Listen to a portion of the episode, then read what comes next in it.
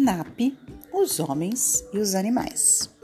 No início do mundo nasceu o Sol e depois dele surgiu NAP, o Criador, o guardião da vida. Um dia NAP descansava perto de uma fonte, olhou para a terra úmida e teve uma ideia. Pensou que seria divertido moldar pequenas criaturas de argila. Primeiro, modelou um animalzinho Gostou dele e continuou a criar e fez aparecer todos os animais que até hoje vivem na face da terra. Quando terminou, deu a cada animal um lugar para habitar. Por último, moldou o homem e lhe disse: Você deve viver na floresta, é o melhor lugar para você. Depois, fechou os olhos e tentou descansar, mas não conseguiu. Poucas horas mais tarde, os animais voltaram para reclamar. Ninguém estava feliz. O touro parecia furioso. Não posso viver na montanha, Nap? Preciso de pasto?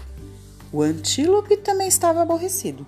Nap, não posso viver no pântano. Meu sonho é correr pelos campos. Até mesmo o sensato camelo tinha uma queixa. Nap, detestei o deserto. Será que você não pode me mudar de lugar?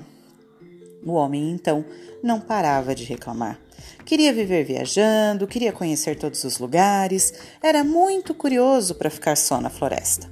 Nape suspirou e respondeu: Minhas queridas criaturas, vou lhes dar outros territórios, calma. E depois disse: Touro, vá para os pastos. E para o antílope: Vá para a savana correr com liberdade. E finalmente para o camelo: Vá para perto de um oásis onde o ar é fresco. E quando chegou o homem, Napi lhe sugeriu diversos lugares para morar, mas o homem nunca ficava contente. Até que o guardião da vida se cansou e disse apenas: Você é mesmo impossível, meu filho. Tudo bem, vá para onde quiser.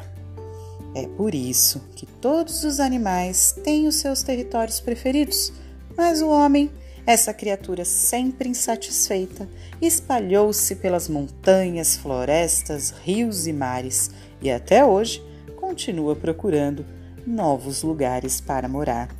História da mitologia africana.